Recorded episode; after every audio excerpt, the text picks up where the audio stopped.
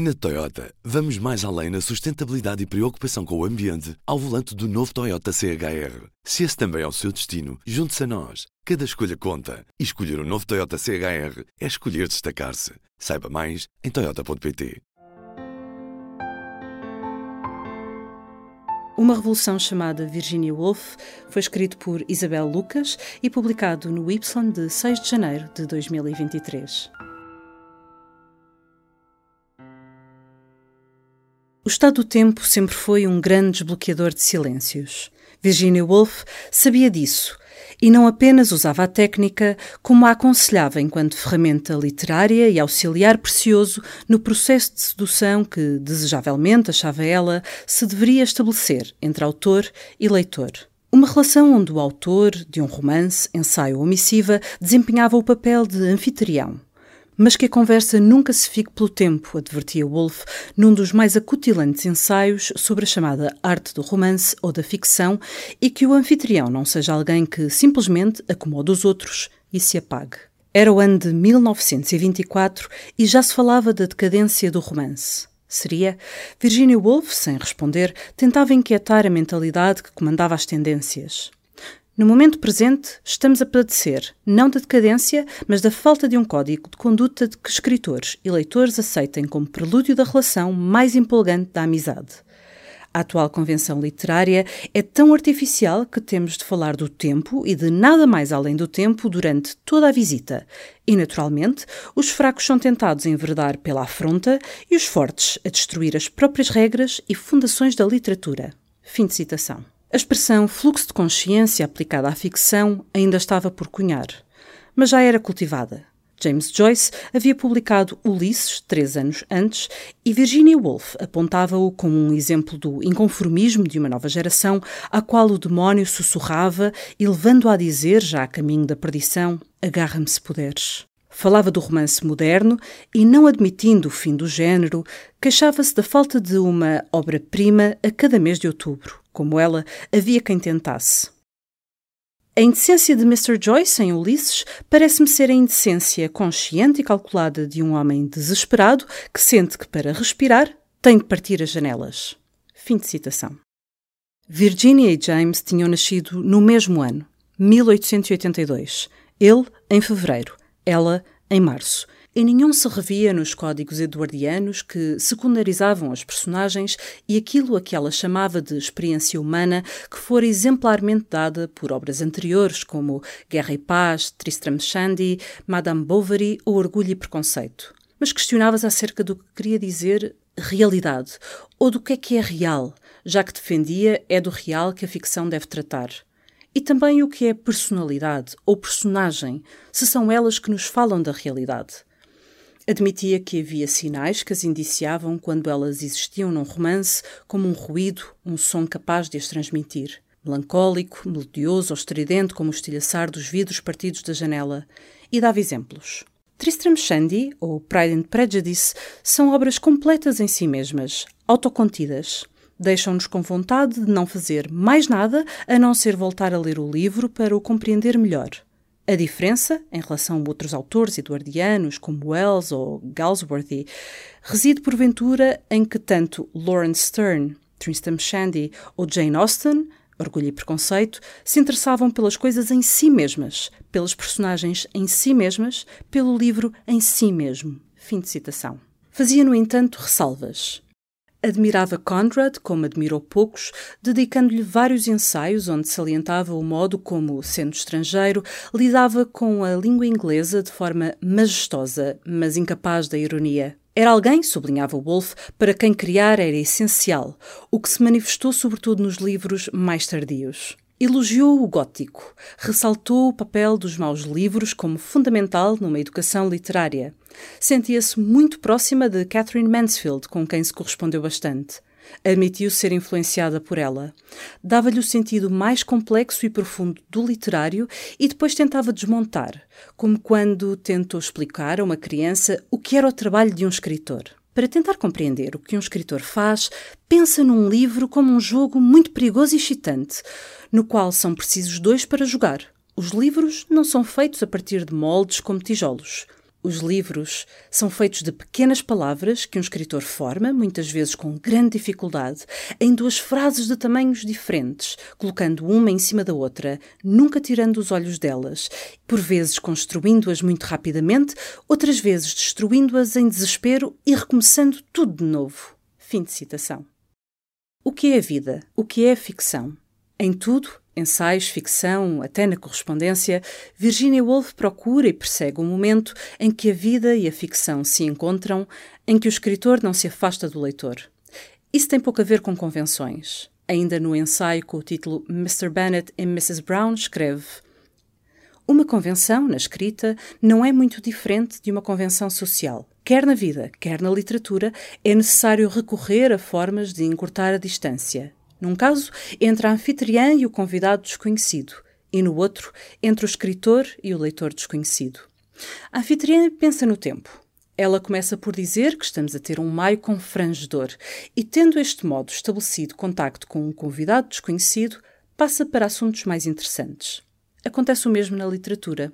O escritor deve estabelecer contacto com o leitor, colocando diante dos seus olhos algo que ele reconheça e que irá, por isso mesmo, estimular-lhe a imaginação e a predisposição para cooperar na fase muito mais difícil da passagem para a intimidade. Fim de citação. O texto faz parte de 48 ensaios, uma edição de 2022 da Relógio d'Água, que tem o mérito de juntar vários ensaios dispersos, ilustrativos da diversidade e riqueza de pensamento de uma das ensaístas mais brilhantes. Uma mulher que quis, antes de tudo, matar o anjo da casa, como sublinhava Ana Gabriela Macedo no prólogo do volume, referindo-se a um discurso de Woolf, em 1931, em Londres, acerca do duplo papel de mulher e de escritora. Esclarece Ana Gabriela Macedo.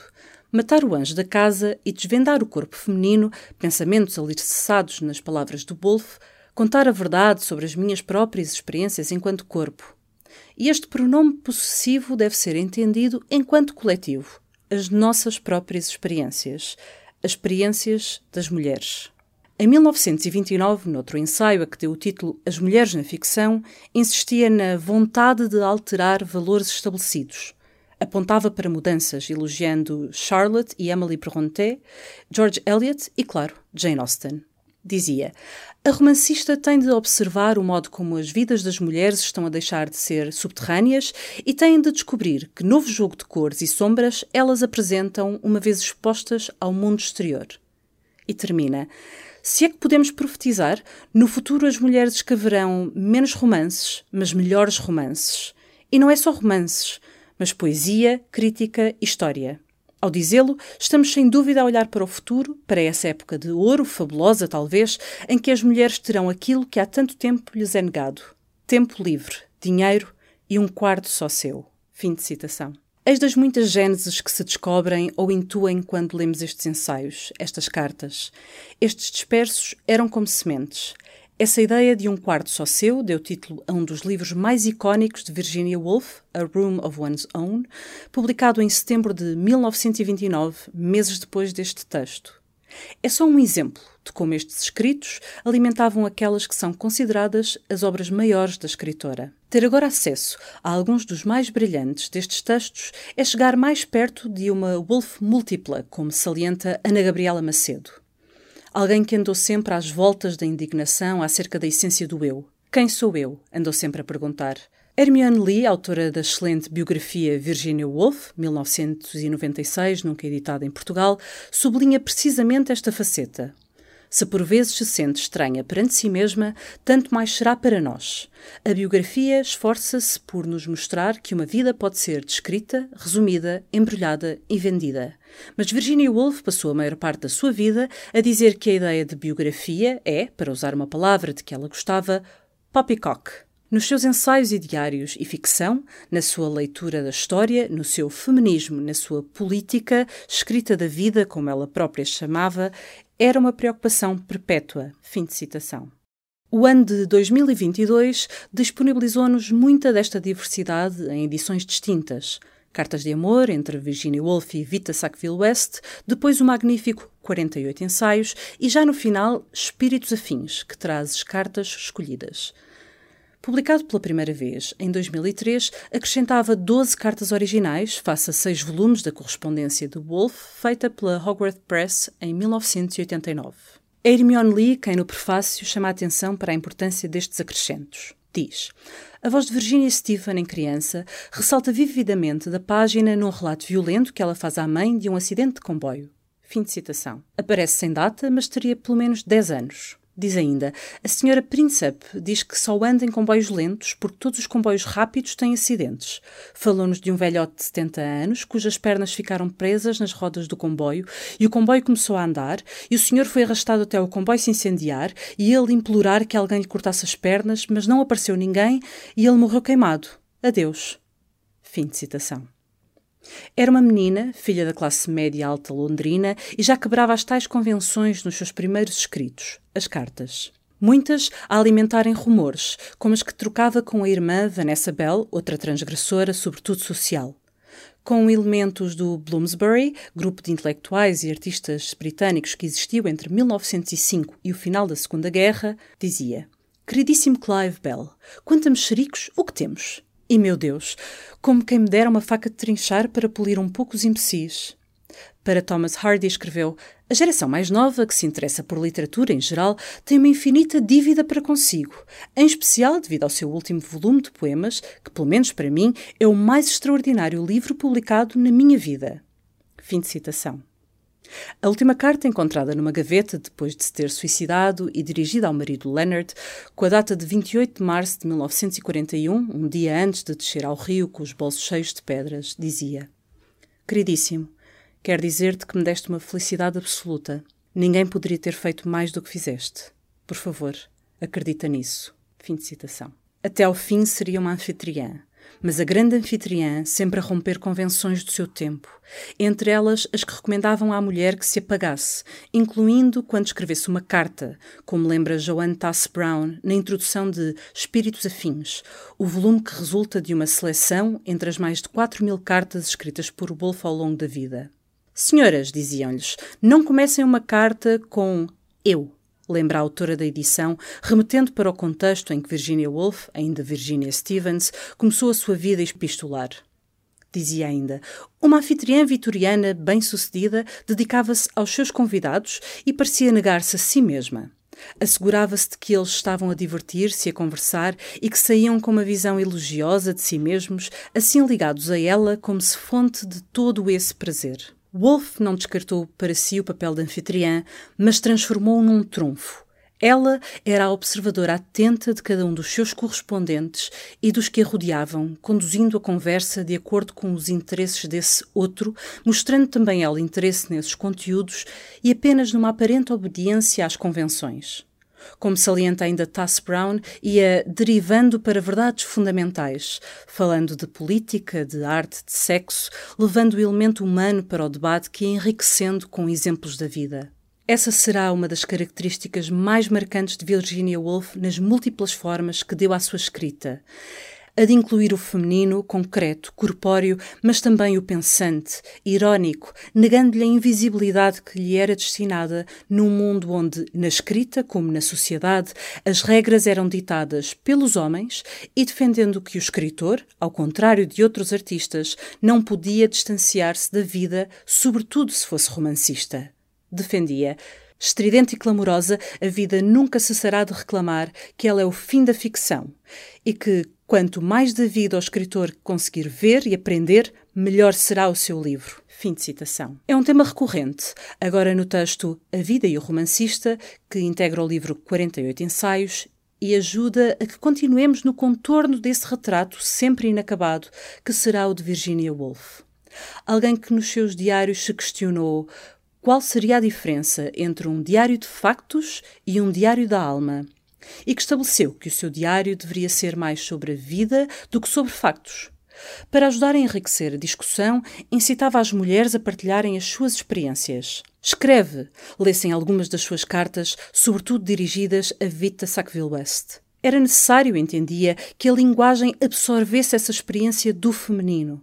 No texto As Mulheres e a Ficção, que faz parte do mesmo volume, afirma: Antes de poder escrever exatamente como deseja, uma mulher tem de enfrentar muitas dificuldades. Para começar, existe uma dificuldade técnica, tão simples aparentemente, mas tão desconcertante na realidade. E essa dificuldade é a própria estrutura da frase não lhe servir, na medida em que é uma frase construída por homens. Demasiado vaga, demasiado pesada, demasiado pomposa para ser usada por uma mulher. Porém, num romance que cobre uma área tão vasta, é preciso encontrar uma frase comum e habitual que transporte o leitor do princípio ao fim do livro com facilidade e naturalidade. Isto tem de ser a escritora a fazê-lo sozinha, alterando e adaptando as frases que atualmente usa até encontrar uma que assuma a forma natural do seu pensamento, sem o esmagar ou distorcer. Fim de citação. O texto, lembremos, é de 1929, mas a temática permanece na agenda, não apenas da literatura, mas da política social, cultural. Como tratar o que se manteve durante séculos no território do invisível? a vida de gente comum que não entrava na grande história, na grande literatura, a não ser narrada pelos que tinham essa visibilidade. As mulheres apareciam nos romances enquanto personagens criadas pelos homens, com exceções, e a exceção não servia a não ser para confirmar a regra. Houve Safo, e muitos séculos depois houve Jane Austen e as Brontë. Podemos nomear mais um ou dois nomes que conseguiriam quebrar a convenção e aproximar a ficção da vida. Hermione Lee defende, no entanto, que o feminismo em Woolf existe sobretudo enquanto projeto literário. Seja como for, os seus escritos mexem sempre com a vida, partem da vida, devem devolver vida o que quer que seja a vida. Poucos anos antes, em 1925, explorou esses meandros. Dizia: A matéria de que é feita a ficção não existe. Tudo é matéria de que é feita a ficção. Cada sentimento, cada pensamento, Cada qualidade do cérebro e do espírito é convocada, nenhuma percepção é desperdiçada. E se pudéssemos imaginar a arte da ficção a ganhar vida e a instalar-se entre nós, ela iria sem dúvida pedir-nos que a quebrássemos e a maltratássemos, tanto quanto a honrássemos e a amássemos, pois só assim a sua juventude é renovada e a sua soberania assegurada. Fim de citação. Nos romances, como nas cartas, como nos exemplos que dava sempre que escrevia ensaios, tinha como grande referência Montaigne, o primeiro dos autores modernos, criador de uma das maiores invenções literárias, a do ensaio pessoal. Claro que se rebelou contra o ensaio moderno, que se atravesse na forma o ensaio pode ser curto ou longo, sério ou ligeiro, sobre Deus ou Spinoza ou sobre tartarugas Cheapside, dizia. Deve ser livre em tudo, exceto num princípio, o do prazer. E continuava. De todas as formas de literatura, o ensaio é a que menos requer o uso de grandes palavras. O princípio que o controla é simplesmente o de dever dar prazer. O desejo que nos impele quando o tiramos da estante é simplesmente ter prazer. Tudo no ensaio deve estar subordinado a esse desidrato. Deve enfeitiçar-nos à primeira palavra e só devemos acordar como novos na última. Fim de citação. É esse o maior efeito da escrita de Virginia Woolf. Não apenas é ensaísta, e tem a ver com o sentido de rebeldia que foi a sua bênção e perdição. Bênção para os que a leram, perdição porque se afundou numa busca. De si própria, Hermione Lee parece não saber responder a isso. Na biografia refere que esse eu própria ou eu mesma tanto atormentava como obcecava Woolf. Quando escrevo, sou apenas uma sensibilidade. Às vezes gosto de ser Virgínia, mas apenas quando estou dispersa e vária e gregária. Encontro alguém que diz és isto ou aquilo e não quero ser nada quando estou a escrever. Fim de citação. A exploração desse eu mesma é notória nas cartas. O egotismo, como sublinha a sua biógrafa. Está lá o eu, muitas vezes nada óbvio, o que ouve os outros, subtil, mas exploratório, de si e de si na relação com o outro. Sim, sobretudo nas cartas, pela sua característica inerente, vemos Virginia Woolf romper a convenção, a que instruía a mulher a não assumir o comando de conversas sobre política, religião ou quaisquer outros temas suscetíveis de causar incômodo aos seus interlocutores. Em nenhum destes contextos, Woolf será anfitriã passiva, Irónica, mordaz, snob, crítica, observadora, sedutora, ela dá o mote e deixa que os outros sintam que lhes presta toda a atenção, sem, no entanto, se retirar da conversa. Ouve, observa, sorri e volta a recuperar a palavra. Espíritos afins é muito revelador dessa capacidade de envolver e de se envolver. Antes de mais, os interlocutores. Depois, os leitores, nós, tocados por um comando sensível que advém do modo como a escritora sabe adequar a linguagem à observação. Essas características são visíveis nos textos publicados nas várias coletâneas de ensaios e correspondências da autora de Mrs. Dalloway, que acabam de sair em Portugal. Entre essas coletâneas inclui-se Cartas de Amor, entre Virginia Woolf e a escritora Vita Sackville West, com quem viveu uma paixão, desde 1922 até se suicidar aos 59 anos, em 1941, e a quem dedicou uma das suas obras maiores, Orlando. No início desse ano, escreveu-lhe uma carta onde reunia muita da sua arte de sedução, amorosa, literária, sarcástica, jogadora. Tem a data de 19 de janeiro e dizia: Tenho de comprar tintas matizadas, lavandas, rosas, violetas, para matizar o sentido das minhas palavras. Vejo que te dei muitos sentidos errados, usando apenas tinta preta. O nosso afastamento era a brincar. Desejar que escrevesses era a sério. Que eu detestava Hilda não era verdade. Apenas senti. o quê? Qualquer coisa opaca, demolidora. Culpa minha, tanto quanto dela e um ataque inoportuno de ciúmes loucos que me deu quando fui jantar à casa de Sibyl. Não, não tenho de comprar as minhas tintas coloridas. O que disseste quando Violet T te fez uma pergunta capciosa. Ainda me lembro dela. Parecia uma cria de raposa, toda perfume e sedução. Afinal, por que a amaste? E Hilda? Amaste-a? Temos de conversar sobre isso tudo.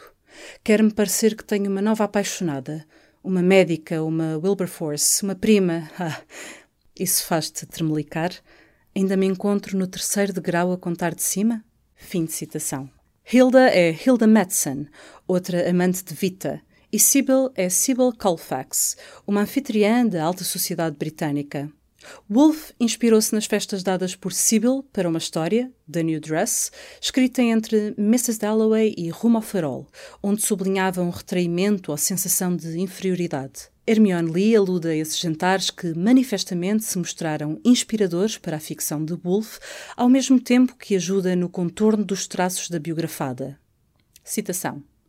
Piadas sobre os seus ganchos de cabelo a caírem na sopa no almoço da Sybil Colfax sugeriam algum desprezo, bem como nervosismo, pelo mundo onde os ganchos de cabelo eram importantes. Ela teria preferido sair com as minhas próprias roupas e no meu próprio tempo.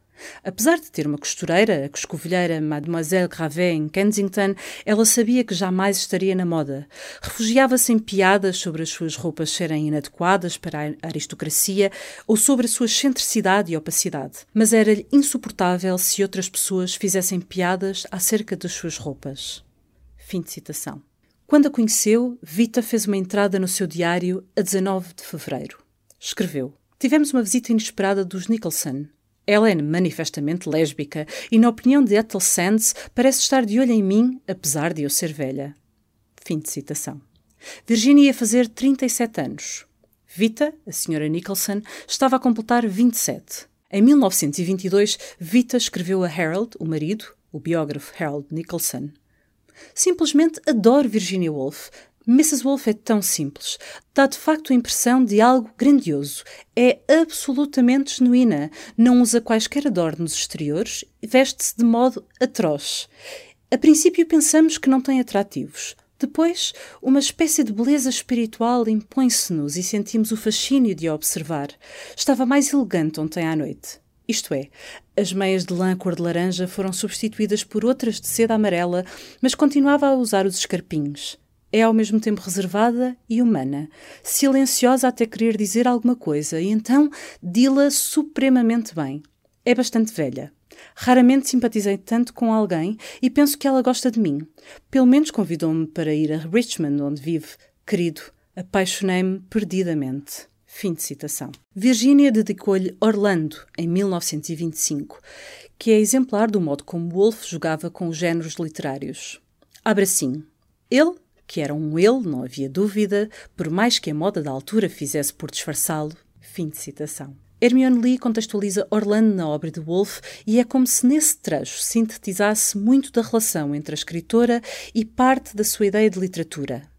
Diz: Virginia Woolf tem uma paixão por vidas do obscuro e por formas literárias mágicas e sem valor, como é o caso de memórias, cartas e diários. Essas vidas são, na sua maioria, mulheres. Quando escreve sobre biografia, está também a escrever sobre feminismo. Quando teve a ideia para escrever Orlando, disse a Vita Sackville West: Surgiu-me como se pudesse revolucionar a biografia numa noite. Orlando é um herói que se transforma em heroína numa biografia que se revela uma ficção. Para Virginia Woolf, uma revolução na biografia é também uma revolução sexual. Fim de citação. Ali há ficção, ensaio, mas como salienta ali, há sobretudo um jogo biográfico que já tinha sido ensaiado três anos antes no romance O Quarto Jacob, em 1922, e ganha uma nova dimensão, também transgressora, convocando o que ela considera ser o trabalho do biógrafo para auxiliar da função do romancista. No caso, ela é um e outro. No entanto, no ensaio A Nova Biografia, com a data de 1927, advoga que a verdade do facto e a verdade da ficção são incompatíveis. Contudo, ele, o biógrafo, é agora mais do que nunca incitado a combiná-las. Como se a vida ficcional, assim apresentada no papel, se tornasse mais real, devolvendo-nos uma vez mais à pergunta recorrente em Wolff: o que é a realidade? Estes três volumes de dispersos não darão a resposta, mas ajudam a que nos tornemos ainda mais vítimas do feitiço chamado Virginia Woolf. Uma Revolução chamada Virginia Woolf foi escrito por Isabel Lucas e publicado no Y de 6 de janeiro de 2023.